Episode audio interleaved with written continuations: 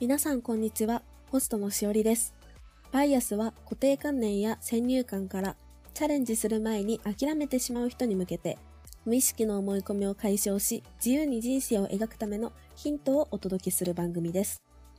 多くの人に浸透している無意識の思い込みを実際に覆してきた経験を持つゲストをお呼びし挑戦するためのノウハウやマインドセットをお伺いしていきます。番組へのメッセージや質問は概要欄にあるメッセージフォームから番組のフォローと評価もぜひよろしくお願いします。さて、本日は先週に引き続き10年以上の海外経験を持ち、パリ政治学院に正規生としての在学経験もある、現在慶應義塾大学3年生の片岡美玲さんをゲストにお呼びしています。よろしくお願いします。よろしくお願いします。先週はミレーの、まあ、主に過去の話とか、まあ、フランスでの留学中の話を中心に聞いたんですけど、今週は、まあ、これからの将来の話とかも聞いていけたらなというふうに思っています。まだ前編を聞いてないよという方は先に前編を聞いてから戻ってきていただけるとさらに後編を楽しんでいただけるかと思います。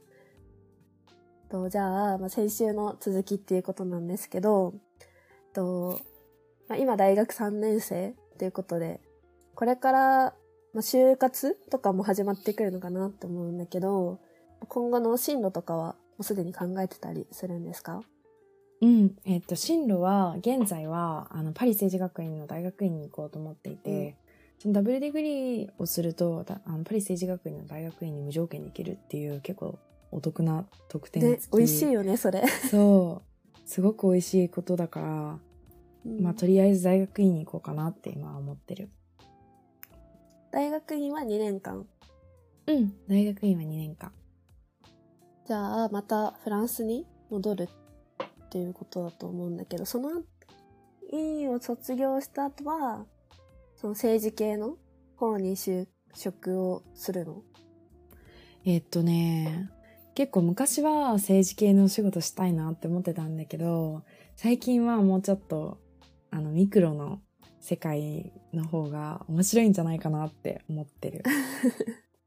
それは、どこで変わったの？実際にやっぱそういう現場とかインターンとかを経て、うん。そういう風に感じるようになったの？そうね、さっき、あの、先週もお話ししたんだけど、あの、やっぱりその、ユネスコとかユニセフとかで働いたことが、合計で、まあ、1年ぐらいあって、そういうその UN とかすごい大きな組織で働くっていう経験を経て、やっぱ一つ分かったこととしては、もちろんすごくキラキラした世界ではあるけど、あの、一つ分かったこととしては、組織が大きすぎて、あんまり自分の仕事が、あの、変化につながっているように思えないんじゃないかなっていうのが、やっぱすごく、確かに。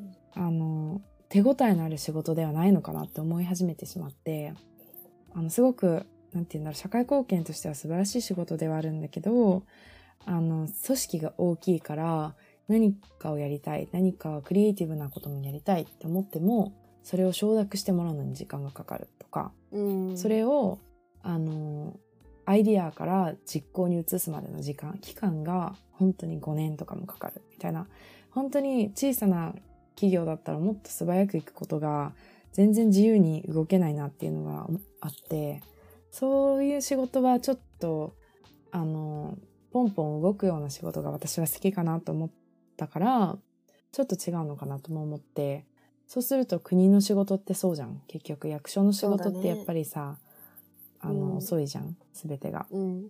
うん。そう思ったら、もうちょっとアクティブに動けるような仕事がいいのかなと思って、プライベートセクターにもうちょっと視野を広げて今は見ています。でそうなると、なんか、業界とかってもう絞られてくるの？自分の興味があるところでってなると。それとももう全然方向転換する感じ？そうね、全然方向転換をして、うん。その中で自分が、やっぱ、もちろん自分の実力とか、その自分の価値が活かせる場所を探したいけど、うんかつ自分が楽しいと思えるような仕事うんで何かなって思うと、全然また違う世界だよね、それは。今、今のところでこんなところ興味あるとかは？えっと、本当に、あの、先週もお話ししたんだけど、うん。6月からは3ヶ月公共政策のお仕事してたんだけど、うん。その次の週、それ、そのインターンが終わった次の週から、実はシャネルのあのインターンをしていて、そう、シャネ本当にル、方向転換だよね。そう、本当に方向転換して、シャネルの企画部であのファッションショーを作ったり、うん。あの PR のお仕事したりしてるんだけど、本当に全然違う社世界じゃん。今までは政治家の先生とさ、政治家のパーティーで、あ、そうなんですね、とか言って、すごい、あの、そういう結構政治的なお話をしてきたのに、うん今では、あの、来し来年のサマーコレクションがどうのこうのみたいな話をするぐらい、全然違うことをしてて、で、そういう、やっぱそれ、将来私はファッションで働きたいとは思わないけど、あ、そいうそう社会、うん、そういう世界があるんだなっていうふうに思うのはすごい面白いことだなと思って、あの、シャネルで働くっていうよりも、そのラグジュアリーブランド、そのハイブランドの考え方とか、マーケティングの方法とか、そういうことを盗めることがたくさんあるのかなって思う。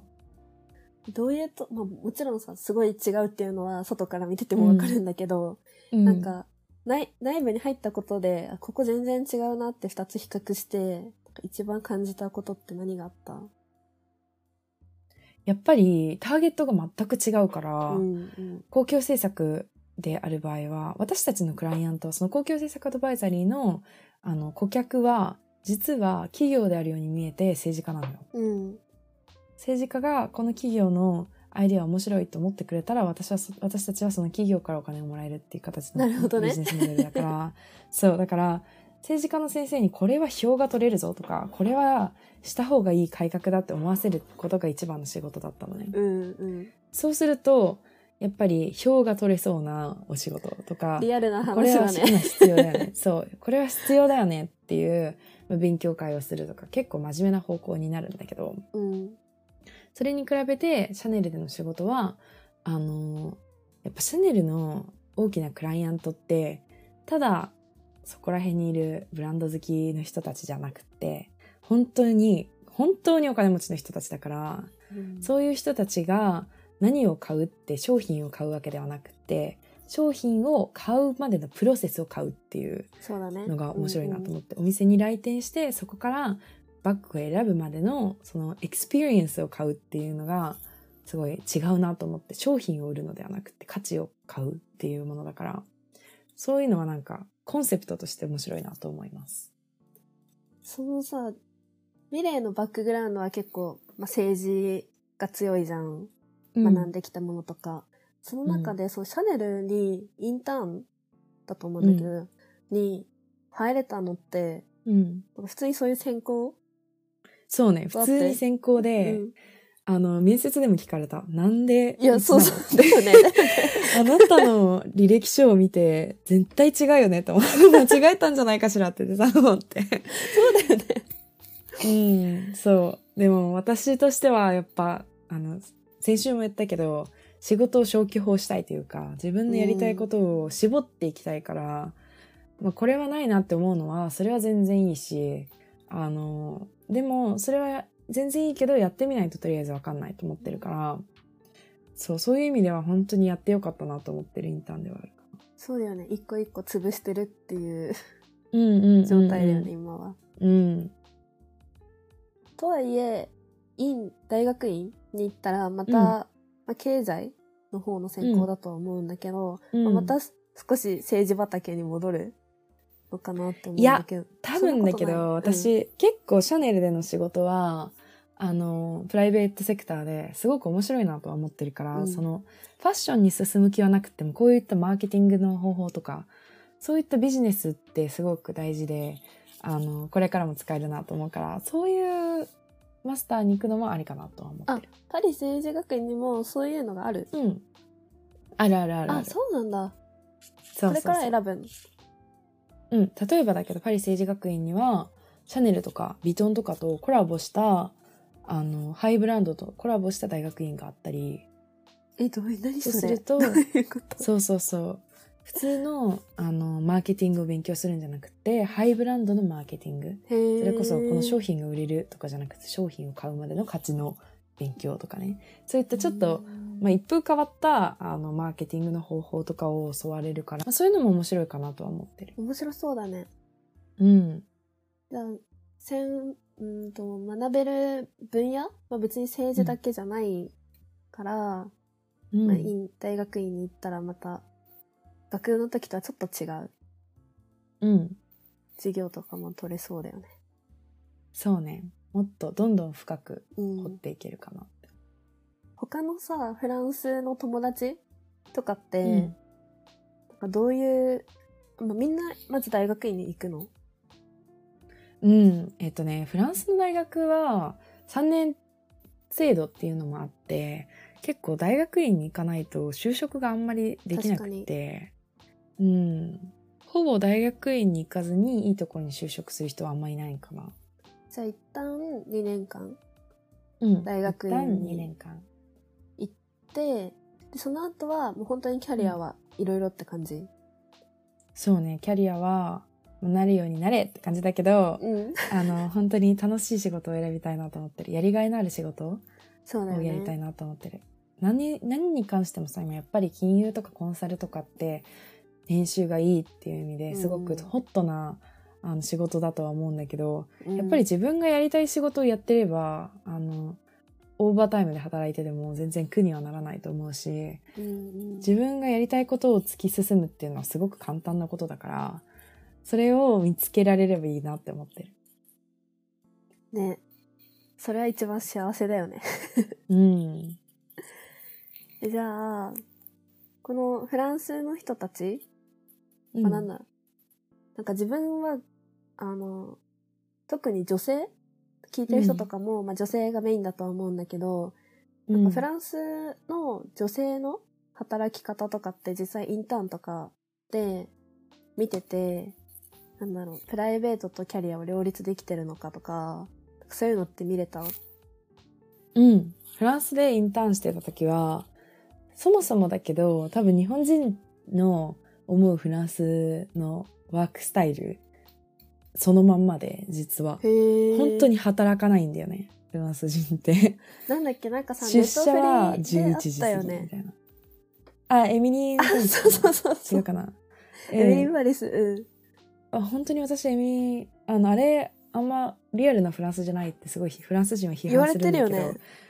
うんでも私はあのマーケティング会社で働いてたっていうのもあったからフランスで、本当に Emily in Paris って感じだった。そうだ。かクライアントディナーに行ってええでなんか出社は11時でみたいな。働かないんだ。しゃれして。そうそうそう普通におしゃれしてあの会社行ってでなんかクライアントとお昼食べてみたいな。そういう結構楽しい。現場がすごい多い仕事だったね。うん。じゃあ他の人たちもなんか、もうプライベート、うん、うん、も現状で働くっていうよりは、もう両立しててって感じ。うん、もうみんなプライベート時間をちゃんとしてて私の上司も子供が生まれたから来月から育休を取るってずっと言ってたしうんその人男の人なんだけどあ、そうなんだ。そうそうそう旦那さんであの奥さんに子供ができたから育休取るってへえ。それは会社として制度ができてる。もう国としてうんうんそうね文国として。うんうん。文化でもう本当に男女全員働いてるし、うん、子供の面倒は男女どっちも見るっていう形かへな。え。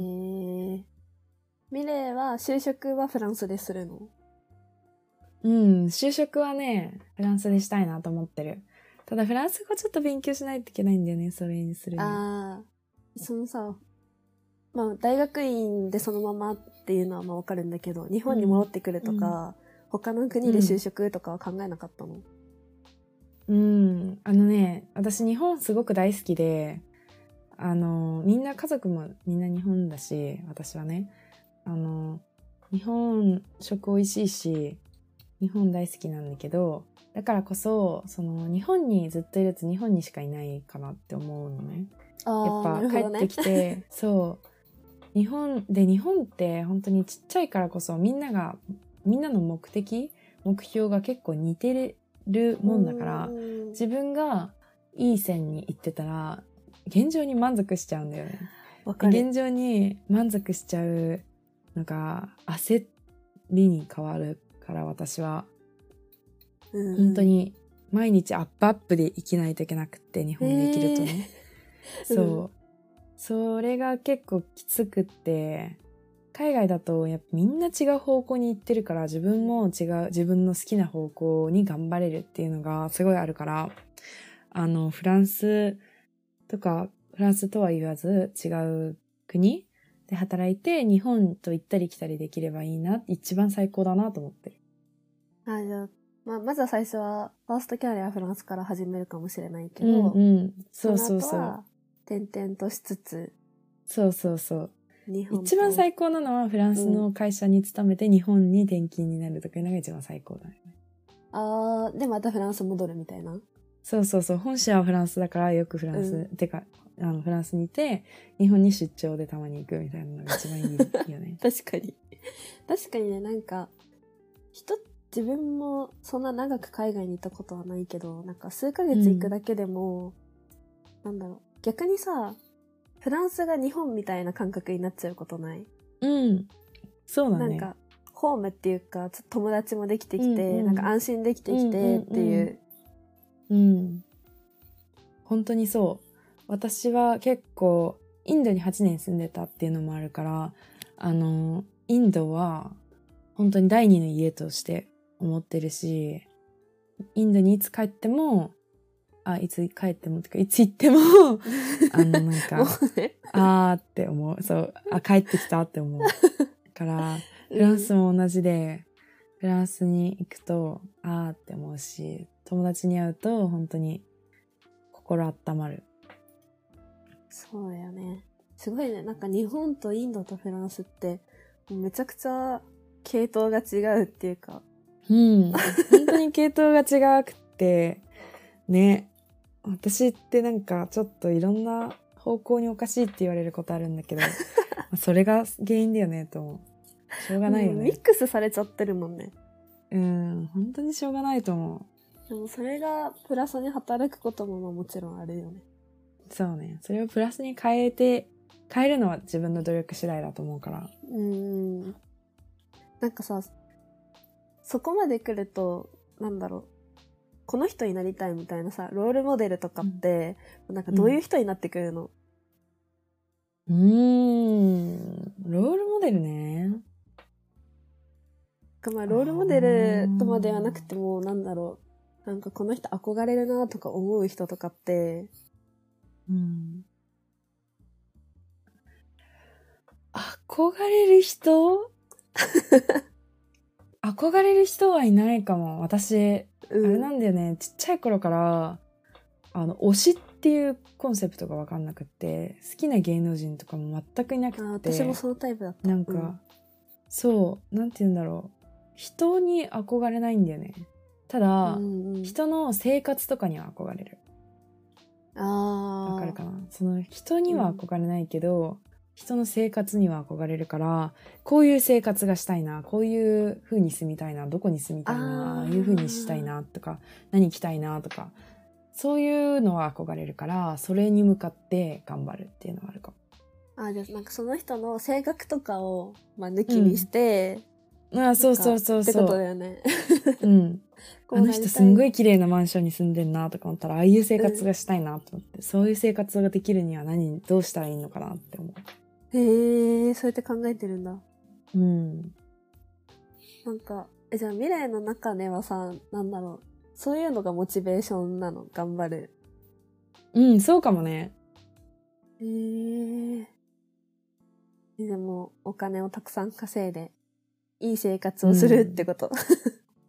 いや、でもね、それも私、フランスの、あの、田舎の方に住んでたんだけど、うん、あ、そうだったんだ。本当に、そうそうそう、あの、本当に、フランス人ってみんなお金持ちじゃなくてもすごく幸せそうなのね。本当にそれは思本う。当に海辺だったんだけど、うん本当に週末にちょっと海に行くと、絶対に家族でみんないて、まあ、そんなにお金はないかもしれないけど、こう芝生に座ってさ、みんなで、家族でね。で、なんかギターとか弾いて、歌って、みたいな。夕日見て、カクテル飲んで帰るみたいな。ねそれって、お金持ちじゃなくてもすごい幸せそうだなと思って、なんかこういうのって日本ってあんまないよなと思って。うん、特にね東京はねそうそうそう。お金持ちだからって幸せじゃないんだなって本当に思ったフランスで。それはでも本当にインドに住んでた時もそうで、うんやっぱりそのインドって貧富の差がすごく多いから、お金が全てだって思っちゃうんだよね。子供として住んでると。特に私は8歳とかから住んでるから、うんもう、それこそ自分が学校に行く途中の車の中で、それこそドライバーとかがいるんだけど、運転手に運転されて、車に後ろで座ってるじゃん。8歳ぐらいで。うんで、ちょっと窓見ると、窓越しに同い年ぐらいの、うんあの、物乞いしてるう子んとかが、すごいいっぱいいると、なんかお金って全てだなって思っちゃうのね。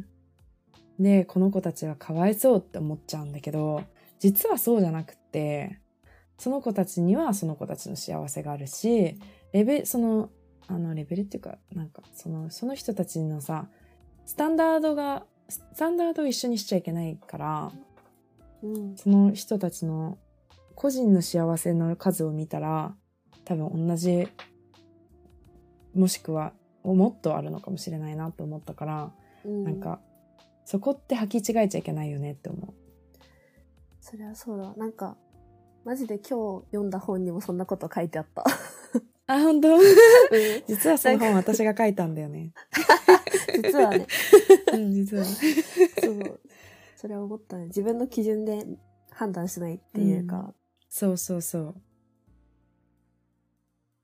じゃあ、まあ、しょうこれまではミレイの過去の話とか今の話とかを聞いてきたんだけど、じゃあ最後に、まあキャリア面では多分さっき言ってた通り大学院に行って、まあフランスで就職してっていう話感じになると思うんだけどなんか仕事以外でこれからやっていきたいこととかなんか将来の目標とかってあったりするの？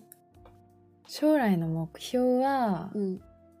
うーんとね、私、strong and independent woman になりたいと思っそて。れいつも。言ってない。そう、ずっと言ってんの、それ。私、友達にもみんな言ってて、もう、とにかく強くなりたいと思ってて、うん。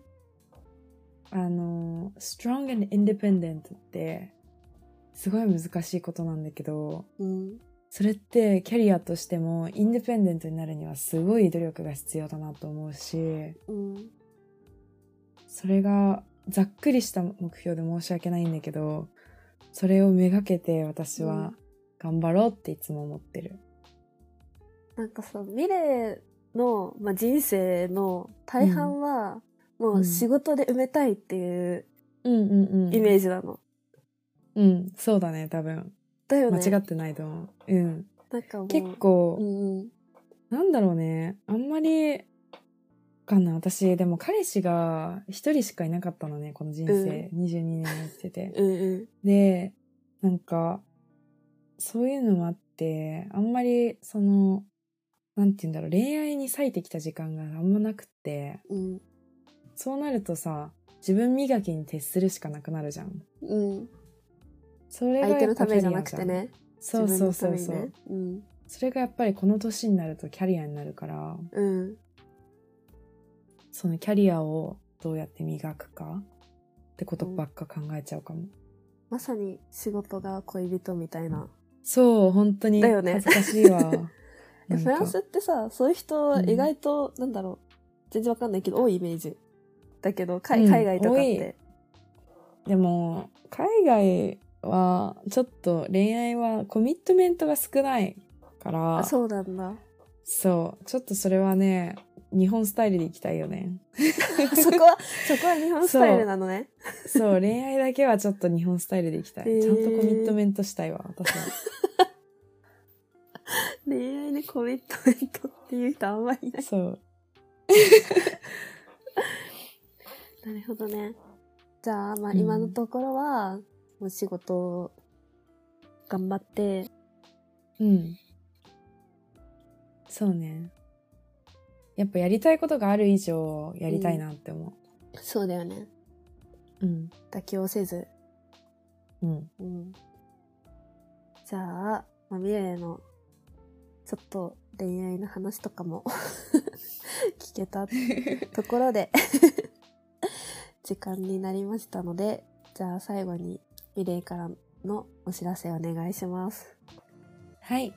えー進路とか、将来何をしたいかわからない人、たくさんいると思うんですけれども、あの、常に、あの、何か、何かをやりたいと思ってれば絶対道は開くと思うので、あの、ぜひ、パリ政治学院と慶応義塾大学のダブルディグリー、本当におすすめなので、もうぜひ一度見てみて、もうちょっと進路困ってるなって、本当進路大事じゃないっていう人結構いるんですけど、いや、マジ大事なので、あの、一回ちょっと検討していただければ嬉しいです。はい。まこれは慶応の経済学部限定のプログラムにはなってはいるんですけど、まあ、そこにちょっと縁がある人とかがいれば、ぜひ調べてみてください。はい。じゃあ今日の番組へのメッセージは概要欄にあるメッセージフォームからお待ちしています。フォローボタンからのフォローもよろしくお願いします。それでは、ミレイさん2週に続きありがとうございました。ありがとうございました。皆さんも最後まで聞いていただきありがとうございました。それではまた来週、今週も1週間頑張っていきましょう。